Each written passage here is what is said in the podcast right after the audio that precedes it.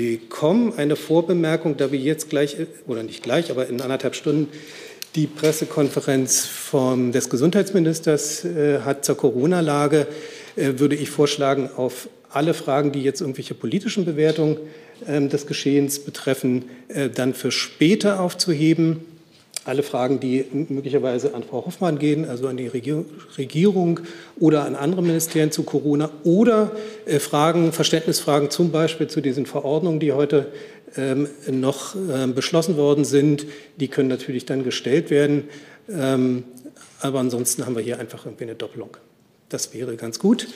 Dann äh, beginnen wir wie immer am Freitag mit den öffentlichen Terminen des Kanzlers. Frau Hoffmann, bitte. Ja, schönen guten Tag zunächst mal und damit beginne ich jetzt genau. Bundeskanzler Scholz wird am kommenden Montag, dem 17. Januar, zu seinem Antrittsbesuch nach Spanien reisen. In Madrid wird der Bundeskanzler von seinem spanischen Amtskollegen Pedro Sánchez empfangen. Bei einem gemeinsamen Mittagessen werden die bilateralen Beziehungen, internationale und europapolitische Themen sowie die Bekämpfung der Covid-Pandemie im Mittelpunkt stehen. Nach dem Gespräch ist für circa 16 Uhr eine gemeinsame Pressekonferenz geplant.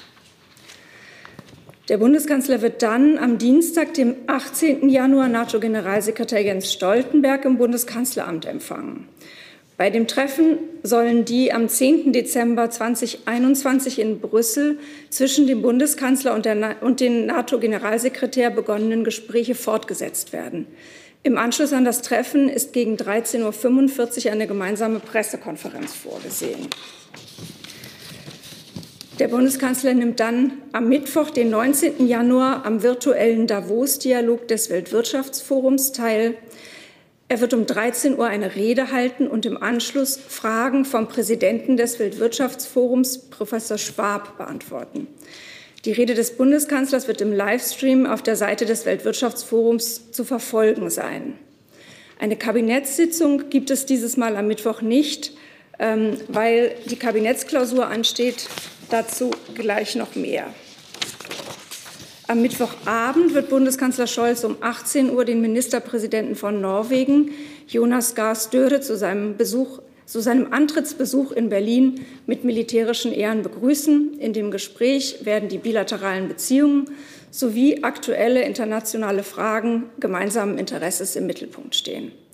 Eingangs wird es Pressestatements des Bundeskanzlers und des norwegischen Ministerpräsidenten geben. Am 20. Januar, am Donnerstag, wird der Bundeskanzler den Bundespräsidenten der Schweizerischen Eidgenossenschaft, Ignacio Cassis, im Bundeskanzleramt empfangen. In einer gemeinsamen Unterredung wird man sich über bilaterale Themen, die Pandemiebekämpfung sowie weitere internationale Fragen austauschen. Am Freitag, den 21. Januar ab 9 Uhr, kommt dann das Kabinett zu einer Kabinettstagung, zu einer Klausurtagung im Bundeskanzleramt zusammen. An der Tagesordnung stehen verschiedene Punkte der G7-Präsidentschaft, unter anderem auch die Rolle der G7 bei der globalen Pandemiebekämpfung. Zweites großes Thema ist die Beschleunigung von Zukunftsinvestitionen. Dabei geht es unter anderem um die Energiewende, Infrastrukturprojekte und auch den Wohnungsbau. Im Rahmen der Klausur findet auch die für Mittwoch, den 19. Januar, ursprünglich geplante sechste Kabinettssitzung statt. Im Anschluss an die Klausur ist eine Pressekonferenz des Bundeskanzlers sowie des Vizekanzlers Habecks und des Finanzministers Lindner geplant. Weitere Details für Ihre Berichterstattung, zum Beispiel Fotos, Zeiten der PKs und Statements, stehen erst in der kommenden Woche fest und werden zeitnah bekannt gegeben. Damit bin ich am Ende. Dann fügen wir noch eine Reiseankündigung des Auswärtigen Amtes hinzu. Vielen Dank. Außenministerin Baerbock wird in der kommenden Woche ihre Antrittsreisen fortsetzen. Am Montag, den 17.01., wird sie nach Kiew reisen, wo sie mit Außenminister Kuleba und Staatspräsident Zelensky zusammentreffen wird. Die Reise findet am 30. Jahrestag der Aufnahme diplomatischer Beziehungen statt. In Kiew wird Außenministerin Baerbock auch mit deutschen Vertreterinnen und Vertretern der OSZE-Beobachtungsmission SMM und dem Sonderbeauftragten des OSZE-Vorsitzes in der Ukraine und in der trilateralen Kontaktgruppe Mika Kinnunen zusammentreffen. Daneben wird sie ein Gespräch zur ukrainischen Wasserstoffstrategie führen.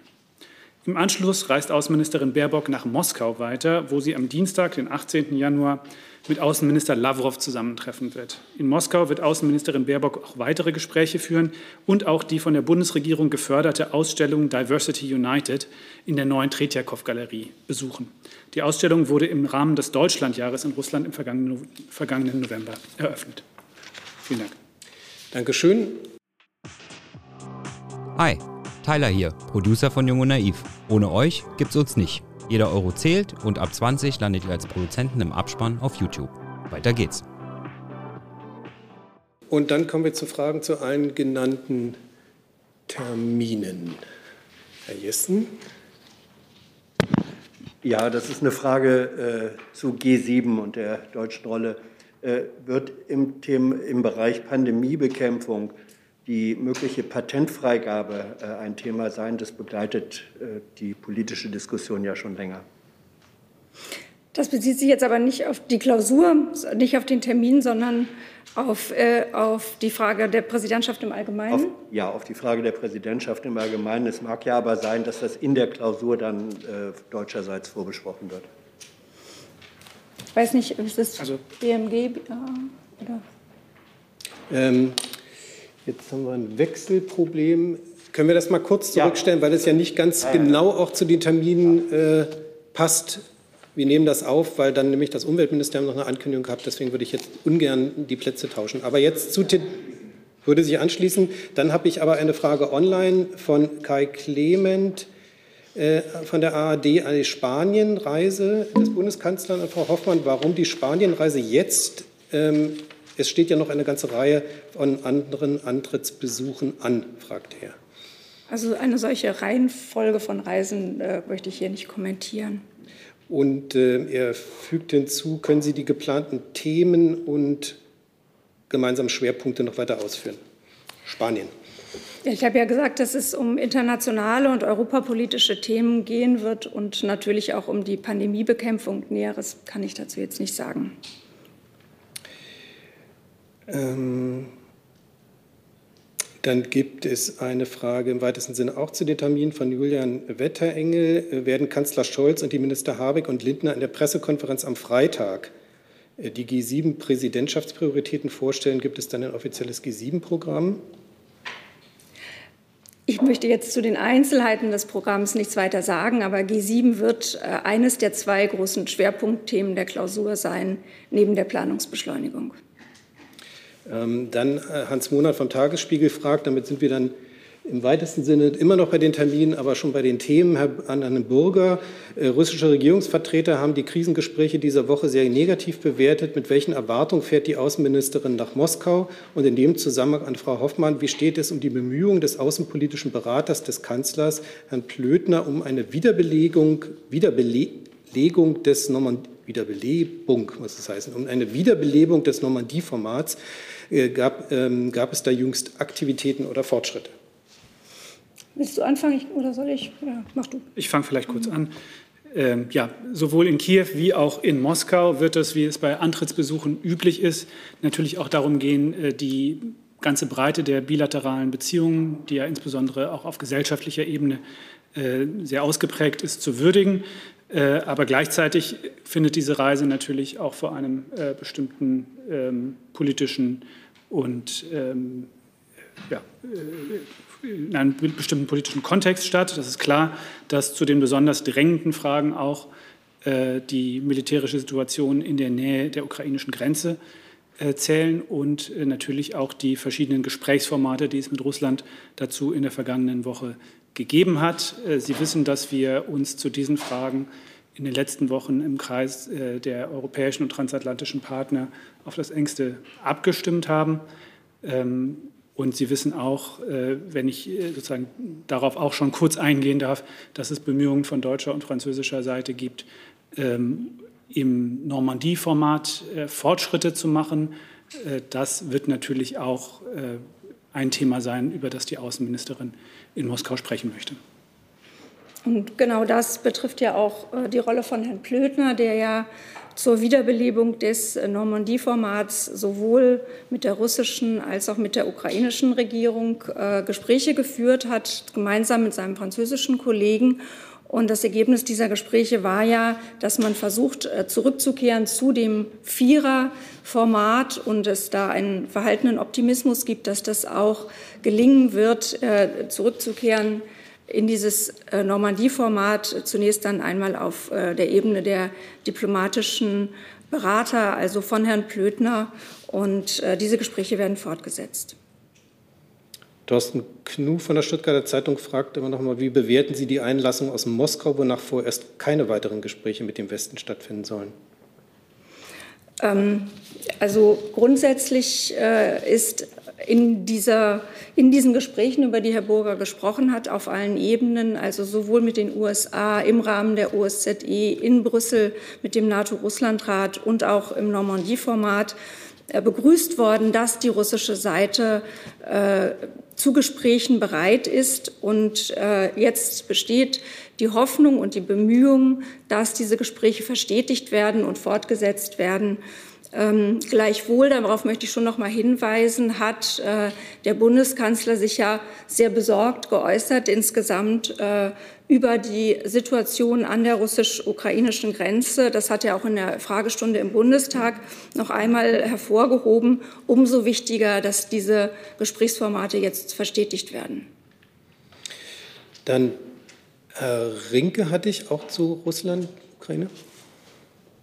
Genau, weil ein Aspekt der Gespräche, die da stattfinden, ja auch das Thema Nord Stream 2 ist, zumindest für die Öffentlichkeit und für einige der teilnehmenden Regierungen.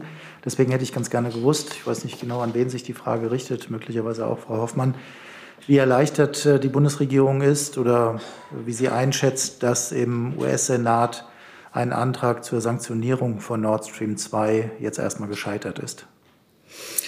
Wir haben die Diskussion im US-Kongress sowie auch diese jüngste Abstimmung ähm, über ein neues Sanktionsgesetz zur Kenntnis genommen. Wir haben mehrfach kommuniziert, dass Deutschland und die USA sehr eng miteinander verbunden sind und zu vielen Themen im vertrauensvollen Austausch miteinander stehen. Mit der gemeinsamen Erklärung, dem Joint Statement vom 21. Juli, haben die USA und Deutschland ja ihre gemeinsamen Ziele und Überzeugungen zu Fragen der Unterstützung der Ukraine und der europäischen Energiesicherheit festgehalten, unter anderem natürlich auch in Bezug auf Nord Stream 2. Wir stimmen uns auch weiterhin mit der US-Administration bei der Umsetzung der gemeinsamen Erklärung eng ab und stehen auf verschiedenen Ebenen in konstruktivem Austausch.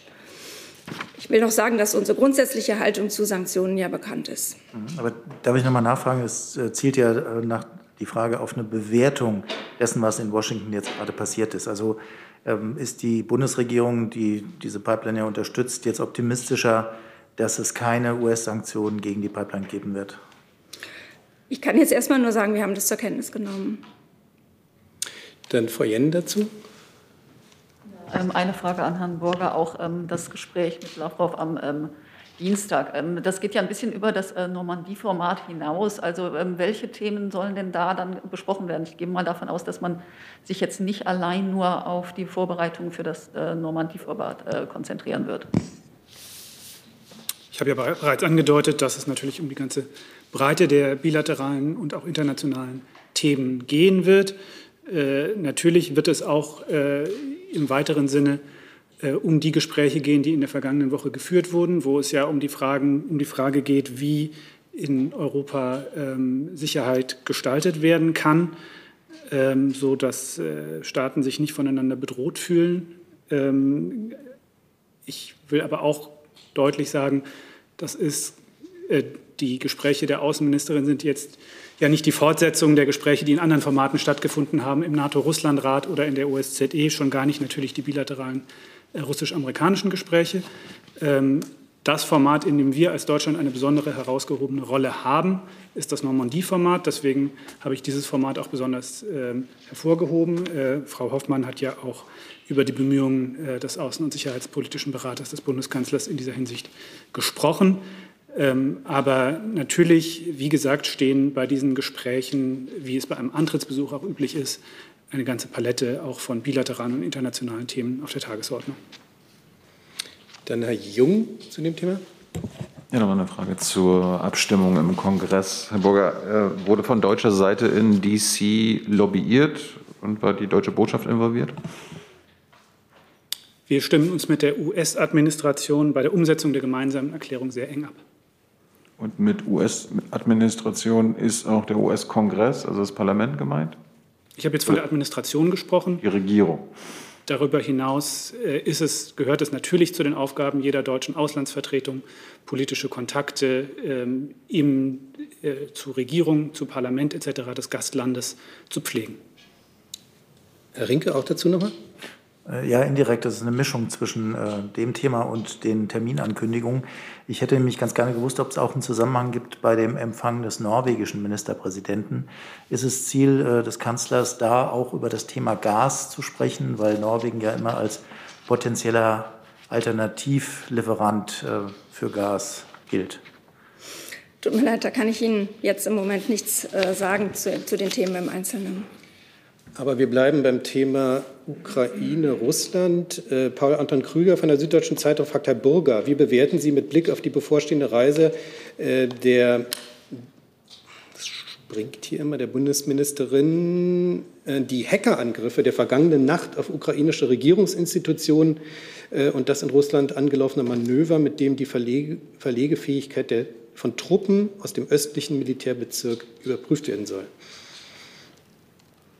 Zu dem Hackerangriff kann ich Ihnen sagen, dass die Bundesregierung den schweren Hackerangriff verurteilt, der viele zentrale Regierungsstellen in der Ukraine getroffen hat. Als enger Partner der Ukraine sind wir natürlich bereit, in dieser schweren Cyberkrise zu unterstützen. Wir prüfen derzeit intensiv, wie eine solche Unterstützung aussehen kann. Dazu hat es heute auch am Rande des informellen Treffens der EU-Außenministerinnen und Außenminister in Brest einen Austausch gegeben. Der hohe Vertreter Borrell hat das ja heute Morgen in Brest bereits angekündigt, dass die EU auch Hilfe an, äh, anbietet. Und da werden wir uns aktiv einbringen. Dann war noch nach den Manövern gefragt worden. Pardon. Ähm, ich glaube, zu der allgemeinen Bewertung der äh, militärischen Situation an der russisch-ukrainischen Grenze haben wir uns in den vergangenen Wochen äh, immer wieder geäußert. Auch der Bundeskanzler hat das ja gestern getan in seiner Pressekonferenz mit äh, dem niederländischen Ministerpräsidenten, wenn ich das richtig gehört habe. Darauf würde ich Sie verweisen. Noch weitere Fragen zu den angekündigten Terminen? Dann habe ich noch eine von Anila Schuka von der Deutschen Welle an das Auswärtige Amt. Äh, und zwar Thema Westbalkanreise der Staatsministerin Lührmann nach Albanien und Nordmazedonien. Welche Gesprächspartner und welche Themen stehen an? Ähm, dazu muss ich Ihnen die Antwort nachreichen. Dankeschön. Und dann sind wir erstmal da, ja, dann sind wir erstmal damit durch und dann gibt es noch eine Ankündigung des Umweltministeriums. Ich möchte Sie auf den Agrarkongress des BMUV am 18. Januar hinweisen. Also das ist am kommenden Dienstag ab 10.30 Uhr. Der Agrarkongress ist ein etabliertes Format unseres Hauses. Zu Beginn jeden Jahres treffen sich äh, wichtige Akteure aus Politik und Landwirtschaft sowie Wissenschaft und Zivilgesellschaft, um über agrar- und umweltpolitische Themen zu sprechen. Bundesumweltministerin Steffi Lemke wirbt dafür, die anstehenden tiefgreifenden Veränderungen in der Landwirtschaft für mehr Umwelt- und Klimaschutz sowie für mehr Tierwohl und gesunde Ernährung gemeinsam anzugehen. Der Agrarkongress bildet somit den Auftakt für eine gute neue Allianz zwischen Bundesumwelt- und Bundeslandwirtschaftsministerium. Deshalb freuen wir uns sehr, dass Landwirtschaftsminister Cem Özdemir mit dabei sein wird. Er wird mit der Ministerin den Agrarkongress äh, eröffnen. Außerdem erwarten wir weitere hochrangige Gäste, unter anderem Virginius Sinkevicius, den EU-Kommissar für Umwelt, Meere und Fischerei. Ähm, direkt vor dem Agrarkongress um 9.30 Uhr laden wir zu einer gemeinsamen Pressekonferenz von BMUV und BMEL ein. Diese findet wie auch der Agrarkongress selbst digital statt. Ministerin Lemke und Minister Özdemir werden in der Pressekonferenz einen Ausblick auf die anstehenden Herausforderungen für Landwirtschaft und Umwelt geben. Dabei stehen sie natürlich auch für Ihre Fragen zur Verfügung. Das Programm für den Agrarkongress finden Sie auf unserer Website. Dort können Sie auch die ganze Veranstaltung im Livestream verfolgen. Dazu, Herr Rinke. Ich hätte ganz gerne gewusst, ob das Thema Preiserhöhung von Agrarprodukten äh, da auch eine größere Rolle spielt, weil in diesem Zusammenhang äh, der Inflationsdebatte und äh, starken Anstieg von Energiepreisen zum Beispiel wird ja auch oft darauf hingewiesen, dass auch die Agrarprodukte im Moment überproportional teurer werden. Also ist das Thema Und ähm, wie will äh, das Ministerium darauf reagieren? Also es steht ein ganzes Bündel an Themen auf dem Programm. Wenn ich hier gerade mal durchblicke, ich kann nicht ausschließen, dass auch das eine Rolle spielen wird. Aber es ist jetzt nicht aktiv geplant, das anzusprechen? Ähm, das sehe ich jetzt aus dem Programm nicht, müsste ich eventuell nachliefern. Weitere Fragen?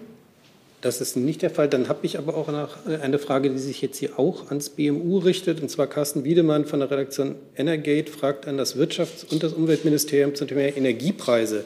Die Verbraucherzentrale Nordrhein-Westfalen hat Energieversorger wegen der separaten Grundversorgungstarife für Neukunden abgemahnt. Auch der Chef des Bundeskartellamtes, Andreas Mund, sieht dies Vorgehen laut DPA-Interview kritisch. Wie bewerten BMW, BMU die Splittung von Grundversorgungstarifen? Da müsste ich Ihnen gegebenenfalls nach, was, was nachreichen. Ja, vielen Dank. Ähm, wir hatten ja letztes Mal schon dazu gesprochen, dass wenn ein Energieversorger nicht mehr in der Lage ist, seine vertraglichen Verpflichtungen zu erfüllen, dann gibt es die Regelung, dass die Haushalte dem Grundversorger zugeschlagen werden und dort ein Grundversorgungstarif in Kraft tritt.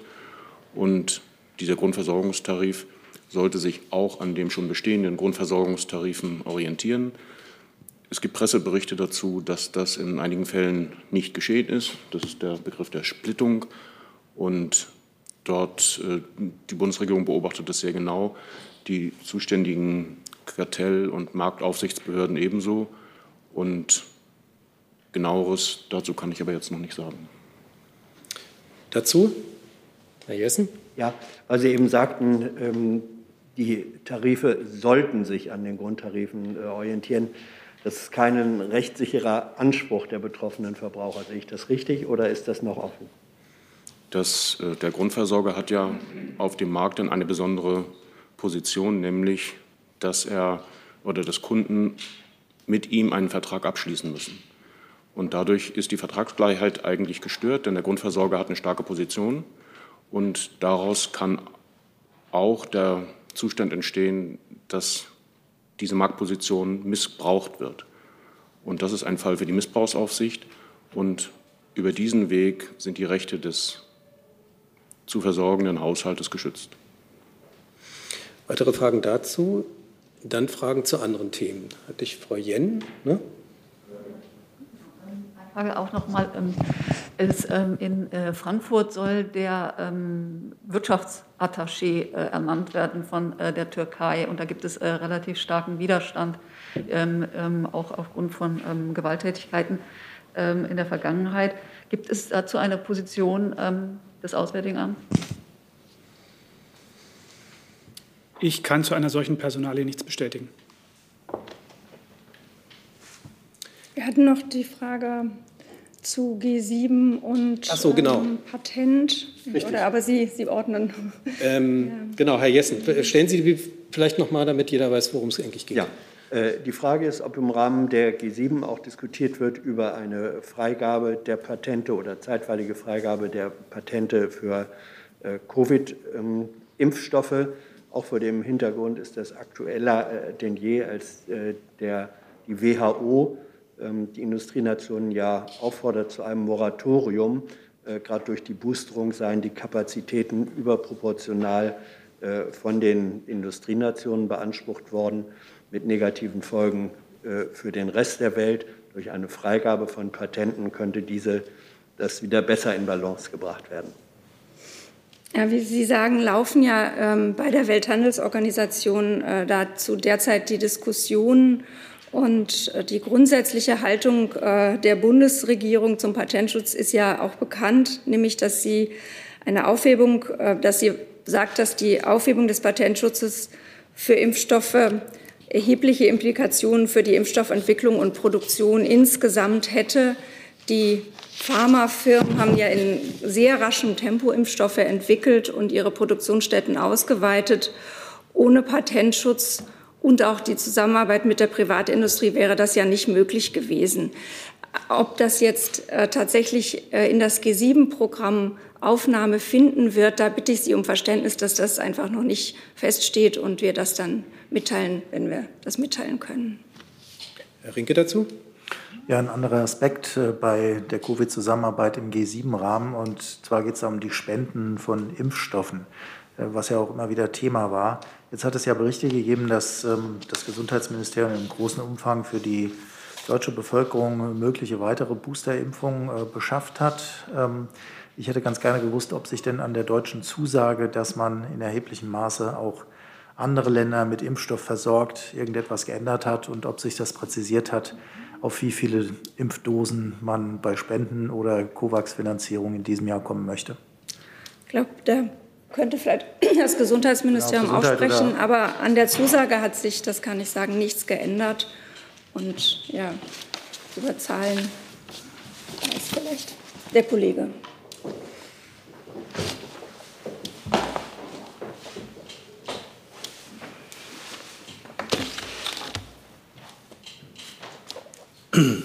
Also Herr Rinke, ich kann Ihnen da auch keinen neuen Stand geben. Wir haben ja die Zahlen für, ähm, auch für das laufende Jahr äh, schon, schon kommuniziert äh, und daran hat sich nichts geändert. Wenn sich da Änderungen ergeben, dann äh, teilen wir Ihnen das gerne mit. Darf ich kurz nachfragen? Es gibt also keinen Widerspruch zwischen der Sicherung von mehrfachen Boosterimpfungen für die ähm, deutsche äh, Bevölkerung in Deutschland und äh, den angekündigten Spenden. Weil diese Impfdosen können ja nur einmal verwendet werden, entweder zum Spendenzweck oder ähm, zum Impfen hier. Also einen Widerspruch sehe ich da nicht. Also es geht um die aktuelle Verfügbarkeit. Äh, Sie wissen, dass wir für die, für die aktuelle Boosterkampagne da, da einen Bedarf haben. Ähm, und der kann jetzt teilweise eben durch die, ähm, durch die Impflieferungen aus Rumänien gedeckt werden. Ähm, aber unabhängig davon bleibt es bei den Zusagen im Rahmen von COVAX und anderen bilateralen äh, Zusagen, die getroffen worden sind. Herr Jung. Nochmal zur Freigabe der Patente. Ist das BMZ anwesend? Äh, BMZ ist nicht anwesend, aber stellen Sie Ihre Frage. Ähm, die Ministerin hat Ende des Jahres gesagt, der Herstellungsprozess moderner Impfstoffe sei technisch so anspruchsvoll und komplex, dass die Aussetzung gar nichts brächte. Da würde mich interessieren, ob das BMZ und die Ministerin aktuelle Studien und Expertenevaluationen auf internationaler Ebene kennt, ähm, die aufgezeigt hat, dass es mindestens 120 verschiedene Hersteller in Afrika, Lateinamerika und Asien gibt, die die mRNA-Impfstoffe sofort herstellen könnte. Danke. Dann bitten wir das BMZ, das nachzuliefern. Herr Jessen. Ja, ähm, Frage nochmal ans BMG. Äh, ist denn die Zusage, dass bis zum Ende des vergangenen Jahres 100 Millionen Impfdosen für COVAX gespendet werden sollten, in die Tat umgesetzt worden? Wurden diese 100 Millionen Dosen geliefert? Also ich kann Ihnen dazu sagen, dass bis zum 3. Äh, Januar 2022 äh, äh, an COVAX äh, äh, über 84 Millionen äh, ähm, Dosen äh, an insgesamt 30 Empfängerstaaten äh, ausgeliefert worden sind. Äh, weitere rund 10 Millionen Dosen befinden sich aktuell äh, in der, in der Auslieferung oder in der Liefervorbereitung über COVAX. Äh, darüber hinaus wurden auch bilateral 7,7 Millionen Dosen abgegeben. Äh, Anfang Januar 2022 hat äh, damit insgesamt haben wir äh, oder hatten damit insgesamt rund 92 Millionen Dosen deutsche Impfstoffspenden an ihre Bestimmungsorte erreicht. Ähm, wir haben da auch, das finden Sie auf der Seite des Auswärtigen Amtes, eine Übersicht, die laufend aktualisiert wird und in dem Sie die weitere Entwicklung dann nachvollziehen können. Ja, Nachfrage 92 sind eben doch keine 100. Ähm, wird das, was fehlt, äh, bis zu den zugesagten 100 sozusagen auf das Kontingent des laufenden Jahres 2022 draufgeschlagen oder damit verrechnet? Also Deutschland hat ja insgesamt zugesagt, äh, in, äh, insgesamt äh, 175 Millionen äh, Dosen Covid-19-Impfstoffe für die internationale Pandemiebekämpfung zur Verfügung zu stellen.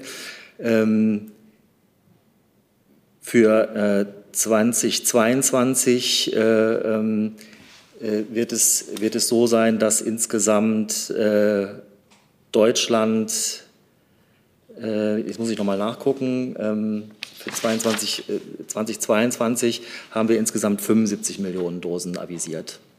Also ich vielleicht konkret zu Ihrer Frage, nein, diese Dosen werden nicht quasi abgezogen von dem Kontingent für das laufende Jahr, äh, diese Dosen waren äh, zugesagt äh, und Das, also das Verfahren ist ja nicht so, dass diese Dosen an Deutschland ausgeliefert, in Deutschland gelagert und dann irgendwann an die Empfängerländer verschickt werden, sondern COVAX oder die Empfängerländer rufen die direkt vom Hersteller ab.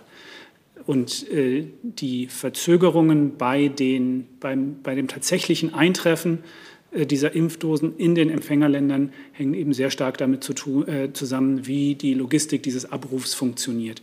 Insofern von uns zugesichert und vertraglich auch äh, erfüllt war die Möglichkeit für die Empfängerländer bzw. für COVAX, diese Dosen bei den Herstellern bis zum 31.12. diese 100 Millionen abzurufen. Und das haben wir auch vertraglich erfüllt. Wie gesagt, logistisch in der Umsetzung äh, sind 92 Millionen Dosen tatsächlich in den Empfängerländern angekommen. Aber das ist unabhängig von dem Kontingent für 2022. Weitere Fragen dazu? Das ist nicht der Fall. Themen, neue Themen nochmal. Herr Rinke. Jetzt noch richtig zu Corona, wenn ich eine Frage stellen dürfte an Frau Hoffmann. Der äh, Gesundheitsminister hat ja jetzt Zweifel geäußert, ob, die von der Bundesregierung, ob das von der Bundesregierung gesetzte Ziel, bis Ende Januar 80 Prozent erst zu impfen, erreicht werden kann. Ich hätte ganz gerne gewusst, ob die Bundesregierung denn jetzt von diesem Ziel auch offiziell abrückt. Ähm, nein, äh, das tut die Bundesregierung nicht. In der Tat haben wir das Ziel formuliert, bis Ende Januar eine Impfquote von 80 Prozent bei den Erstimpfungen zu erreichen. Und zwar auch immer bewusst, dass das ein sehr ehrgeiziges, ein sehr ambitioniertes Ziel ist. Und wir haben ja bis Ende Januar noch etwas Zeit, also warten wir ab, wo wir Ende Januar stehen werden. Wir werden in jedem Fall mit Hochdruck weiter daran arbeiten, ähm, dieses Ziel auch zu erreichen. Denn wir sind ja der Überzeugung, je mehr Menschen geimpft sind, desto besser werden wir durch die Pandemie kommen. Darf ich kurz Bitte? nachfragen? Ähm, halten Sie es denn noch für realistisch, dass das Ziel erreicht wird? Weil so wie das Impftempo im Moment ist, ähm, das eigentlich kaum noch vorstellbar ist. Also es gibt zwar relativ viele Boosterimpfungen, aber die Zahl der Erstimpfungen ist ja doch sehr bescheiden gewesen in den ersten Tagen äh, dieses Januars. Äh, warum sollte sich das jetzt noch groß ändern? Also ich will jetzt nicht darüber spekulieren, aber vielleicht kann man in dem Zusammenhang zumindest begrüßen, dass äh, die STIKO ja jetzt ähm, die Boosterimpfung auch für Jugendliche zwischen 12 und 17 Jahren empfohlen hat und damit sich natürlich auch die Hoffnung verbindet, dass die äh, Impfzahlen vor allen Dingen auch in dieser Altersgruppe steigen werden jetzt. Weitere Fragen? Dann neues Thema, Herr Jung. Ja, indirekt Corona ans ähm, BMI, als Sportministerium. Wie bewerten Sie eigentlich die Causa Djokovic? Ähm, da gab es ja heute die Meldung, dass der australische Einwanderungsminister mit einer persönlichen Entscheidung das Visa zurückgenommen hat für den Sportler. Ich glaube, derartige Entscheidungen sind in Deutschland nicht möglich und äh, darüber hinaus äh, spekulieren wir nicht über Fälle, die sich nicht in unserer Zuständigkeit befinden. Sie haben ja zu Recht gesagt, Australien und das gilt hierfür nicht. Aber beobachten Sie den Fall? Ich meine, hier geht es ja auch Nehmen um die Berichterstattung auch zu diesem Fall zur Kenntnis. Weitere Fragen? Neues Thema? Dann noch Corona. Im weitesten Corona, nämlich, ähm, das geht ans Bundesgesundheitsministerium, die Frage, wenn die Gesundheitsämter jetzt nicht mehr hinterherkommen mit Kontaktverfolgung, werden die Apps ja wichtiger. Welche ähm, App ist für den Gesundheitsminister die der Wahl, die Corona-Warn-App? Pardon, da waren Sie vorhin noch nicht da. Ähm, Ach, sorry, hatten wir, hatten, wir hatten gesagt, wir heben alle diese Fragen auch an den Gesundheitsminister dann für die Pressekonferenz um, um 13 Uhr. Alles klar, okay. Deswegen, da waren Sie noch nicht da. Dann habe ich ähm, Herr Jung gerade noch gesehen. Mir geht es um das Thema Mali. Da bräuchte ich auch das Verteidigungsministerium.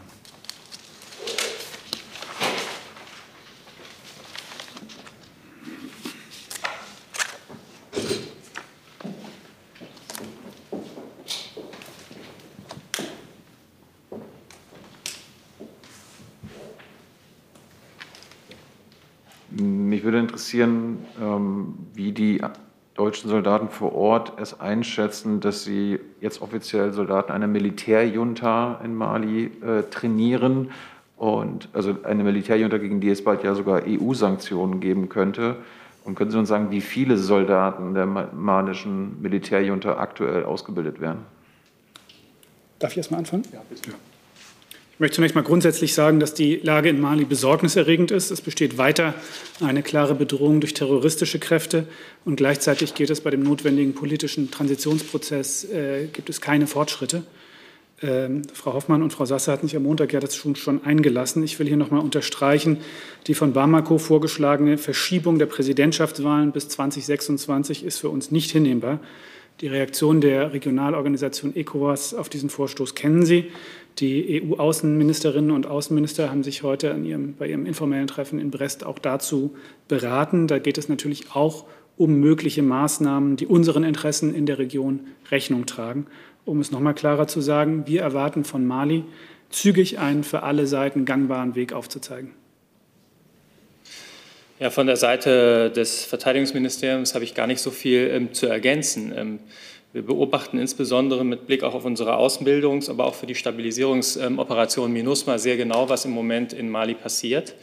Ähm, Sie wissen, dass die Lage angespannt ist. Sie wissen, dass es sehr, sehr viele Kontakte auf diplomatischem Wege gibt. Gleichzeitig gibt es viele Kontakte von Militärs zu Militärs.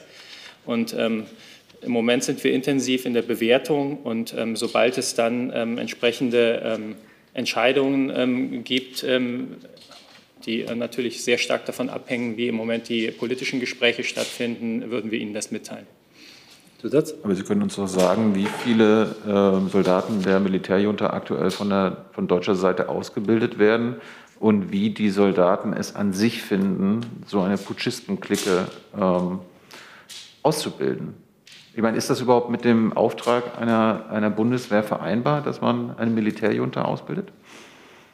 Wir haben den Auftrag ähm, bei EUTM Mali ähm, gemeinsam mit anderen europäischen Partnern ähm, auszubilden, und zwar malische Sicherheitskräfte. Und es ist erforderlich, und das ist auch weiterhin aus unserer Sicht erforderlich und Position, ähm, dass ähm, Mali ausgebildete eigene Sicherheitskräfte benötigt.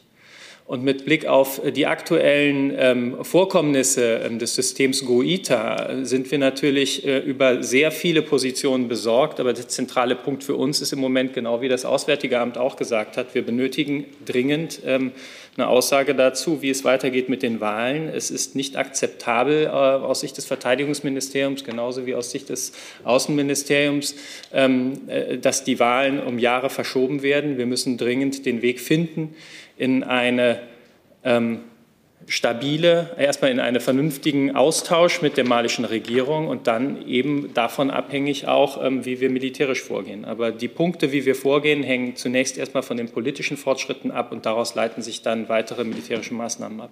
Herr Henner, können Sie uns sagen, wie viele ausgebildet werden aktuell?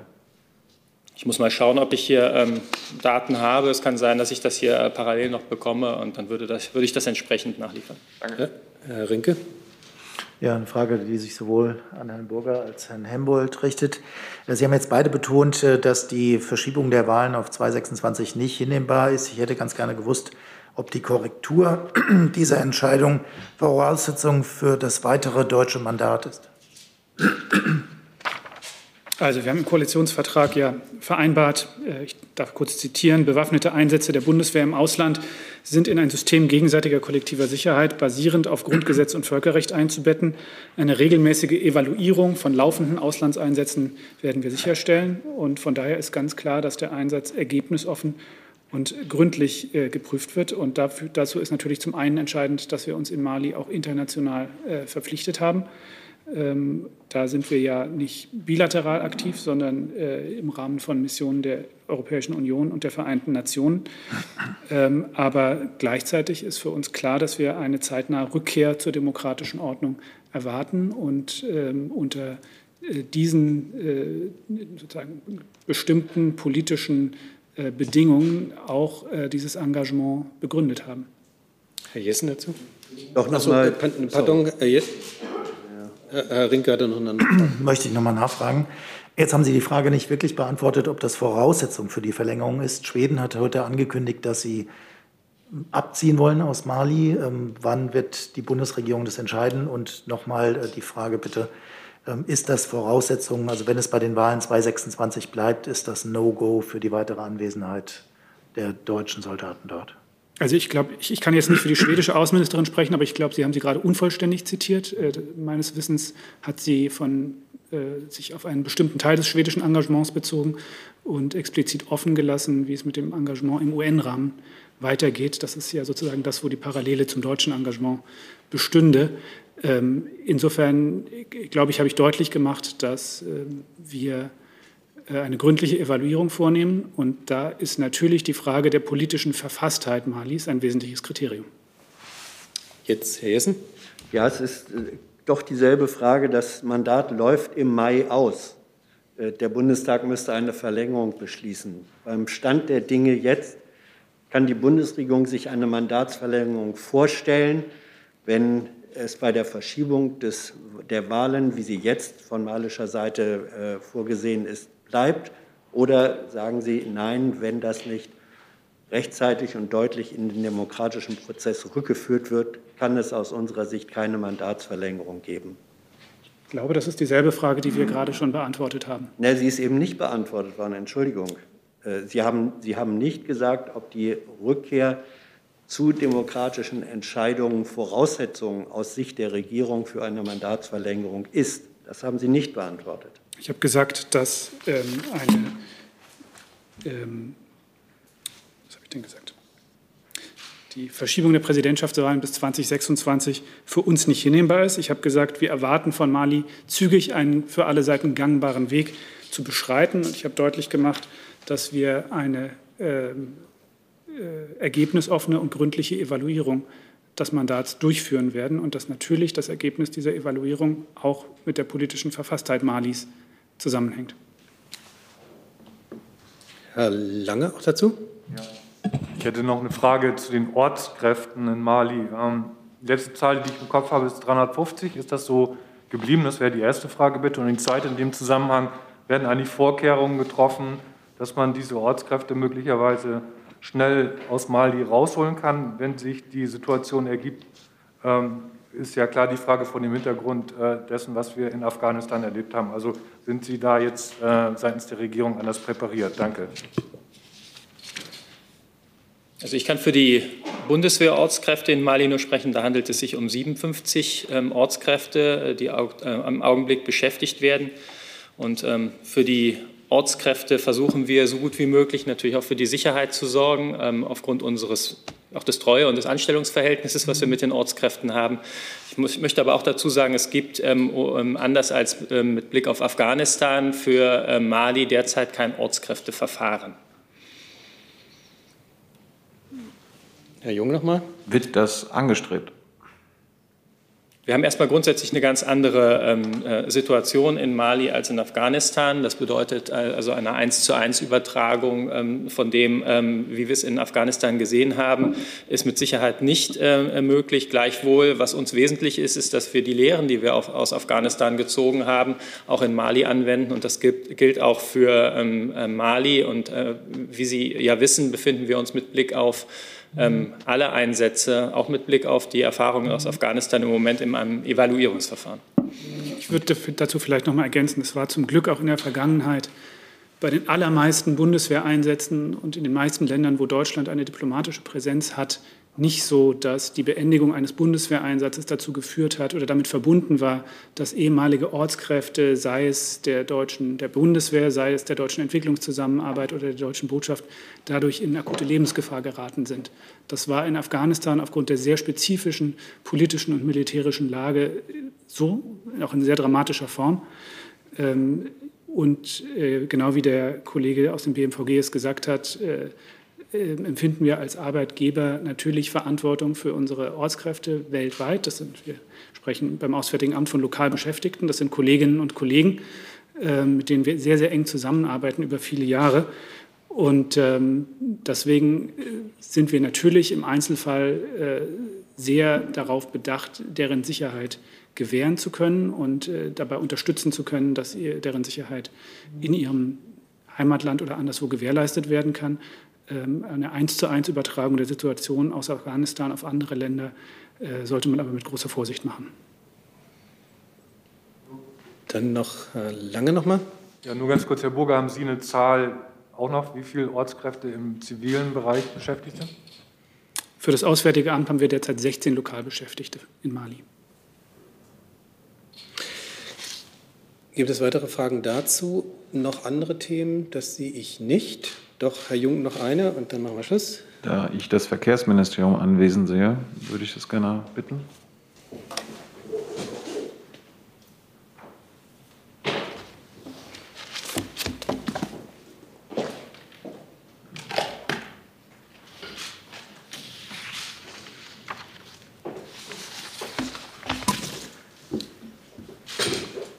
Alexandrin, da der Verkehrsminister vom Kauf von Verbrenner, Verbrennerautos gewarnt hat, äh, würde mich interessieren, ob er sich damit vom Koalitionsvertrag äh, distanziert, wo ja auch eine Passage zu finden ist, dass Autos mit Verbrennungsmotor langfristig eine Zukunft, Zukunft haben, wenn sie mit E-Fuels betankt werden.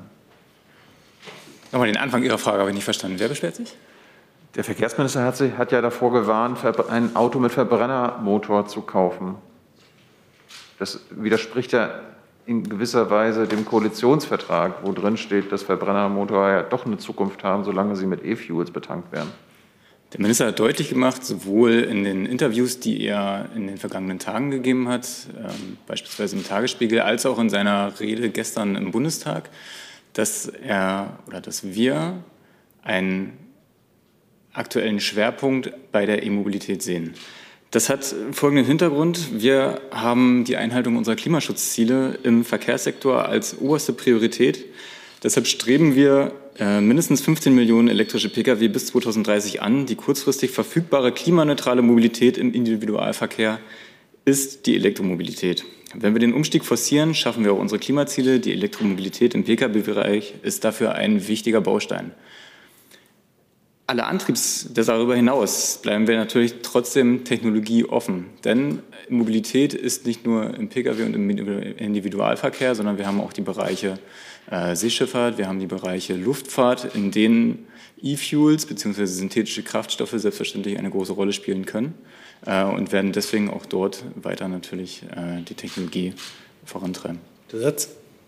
Aber Sie haben jetzt nicht eine große Rolle von E-Fuel bei privaten PKWs genannt. Äh, und darum geht es ja. Im Koalitionsvertrag steht, dass äh, Verbrennermotor eine Zukunft haben mit E-Fuels. Wir haben selbstverständlich eine sehr große äh, Bestandsflotte an Verbrennungsmotoren. Was wir allerdings sehen und was ich eben auch schon gesagt habe, ist, dass wir einen Schwerpunkt haben, und zwar bei der Technologie, die aktuell marktreif und verfügbar ist. Das heißt, wenn wir Politik von heute machen wollen, und wir müssen heute Politik machen, weil unsere Klimaschutzziele müssen wir heute erreichen, dann geht das am besten mit der Technologie, die verfügbar ist, und das ist aktuell die äh, batteriebetriebene Elektromobilität. Dann habe ich als letzte Fragestellerin für heute Frau Jen nochmal. Eine Frage an das Außenministerium. Ähm, die EU-Minister, die EU-Außenminister diskutieren auch derzeit ähm, die Frage von Litauen und der Streit um die ähm, Repräsentanz von Taiwan. Ähm, gibt es da auch eine deutsche Position, weil offensichtlich ähm, über Solidaritätsbekundungen ist die EU anscheinend ähm, in der Lage, eine, eine geeinte Position zu entwickeln? Also dem würde ich widersprechen. Wir und die EU haben uns von Anfang an solidarisch an die Seite unseres EU-Partners Litauens gestellt. Es gibt dazu auch ganz, ganz intensive Gespräche. Äh, es ist zentral, dass Europa hier mit einer Stimme spricht und wir eine gemeinsame Antwort geben. Die Außenministerin hat heute Morgen im Anschluss an ein, also hatte heute Morgen am Rande dieses Treffens auch ein Gespräch mit ihrem litauischen Amtskollegen und äh, hat das dort im Anschluss an dieses Gespräch auch noch mal betont. Und wir haben unsere Position auch gegenüber China deutlich gemacht und werden das auch weiterhin tun. Wir verlangen, dass sämtliche formellen und informellen Zwangsmaßnahmen gegen Litauen und den EU-Binnenmarkt aufgehoben werden. Natürlich, das äh, wissen Sie aus Brüssel, prüft die EU parallel auch die WTO-Konformität der chinesischen Maßnahmen. Äh, da ist aus unserer Sicht klar, dass sich jedes WTO-Land an den internationalen Verpflichtungen messen lassen muss, die es eingegangen ist. Und dazu gehört auch China. Hey Leute, der heutige Supporter dieser Sendung ist ihr alle. Und ihr alle seid die beste Unterstützung für unabhängigen, kommerzfreien Politikjournalismus auf dem Publikumsmarkt. Und darum bin ich ein Fan davon. Also ein Fan von euch. Macht weiter so. Per PayPal oder Überweisung. Danke dafür und jetzt geht's weiter. Dann sehe ich keine weiteren Fragen mehr. Pardon? Eine Ergänzung noch vom Wirtschaftsministerium. Dazu kann ich beitragen, dass die parlamentarische Staatssekretärin Frau Dr. Franziska Brandner in Litauen war und genau diese Position dort vertreten und vorgetragen hat. Sie hat sich darüber erkundigt, wie Unternehmen dort betroffen sind und hat dort mit dem Außenminister, der Wirtschaftsministerin und der Chefberaterin des Präsidenten gesprochen. Dann doch noch mal eine Nachfrage von Herrn Rinke dazu. Genau. Herr Severin, vielleicht können Sie auch sagen, was die Konsequenzen daraus waren. Also sie hat Gespräche geführt, hat sich informiert. Es gibt ja Länder wie Taiwan direkt, die angekündigt haben, äh, dass sie verstärkte Investitionen in Litauen vornehmen, um dem Land äh, den Druck, der durch diesen chinesischen Boykott entstanden ist, zu nehmen. Also gibt es irgendwelche neuen Initiativen deutscherseits, dass man Litauen jetzt unterstützt oder äh, dass man auch die Lieferketten, die ja bestanden haben, auch in Zukunft sichert?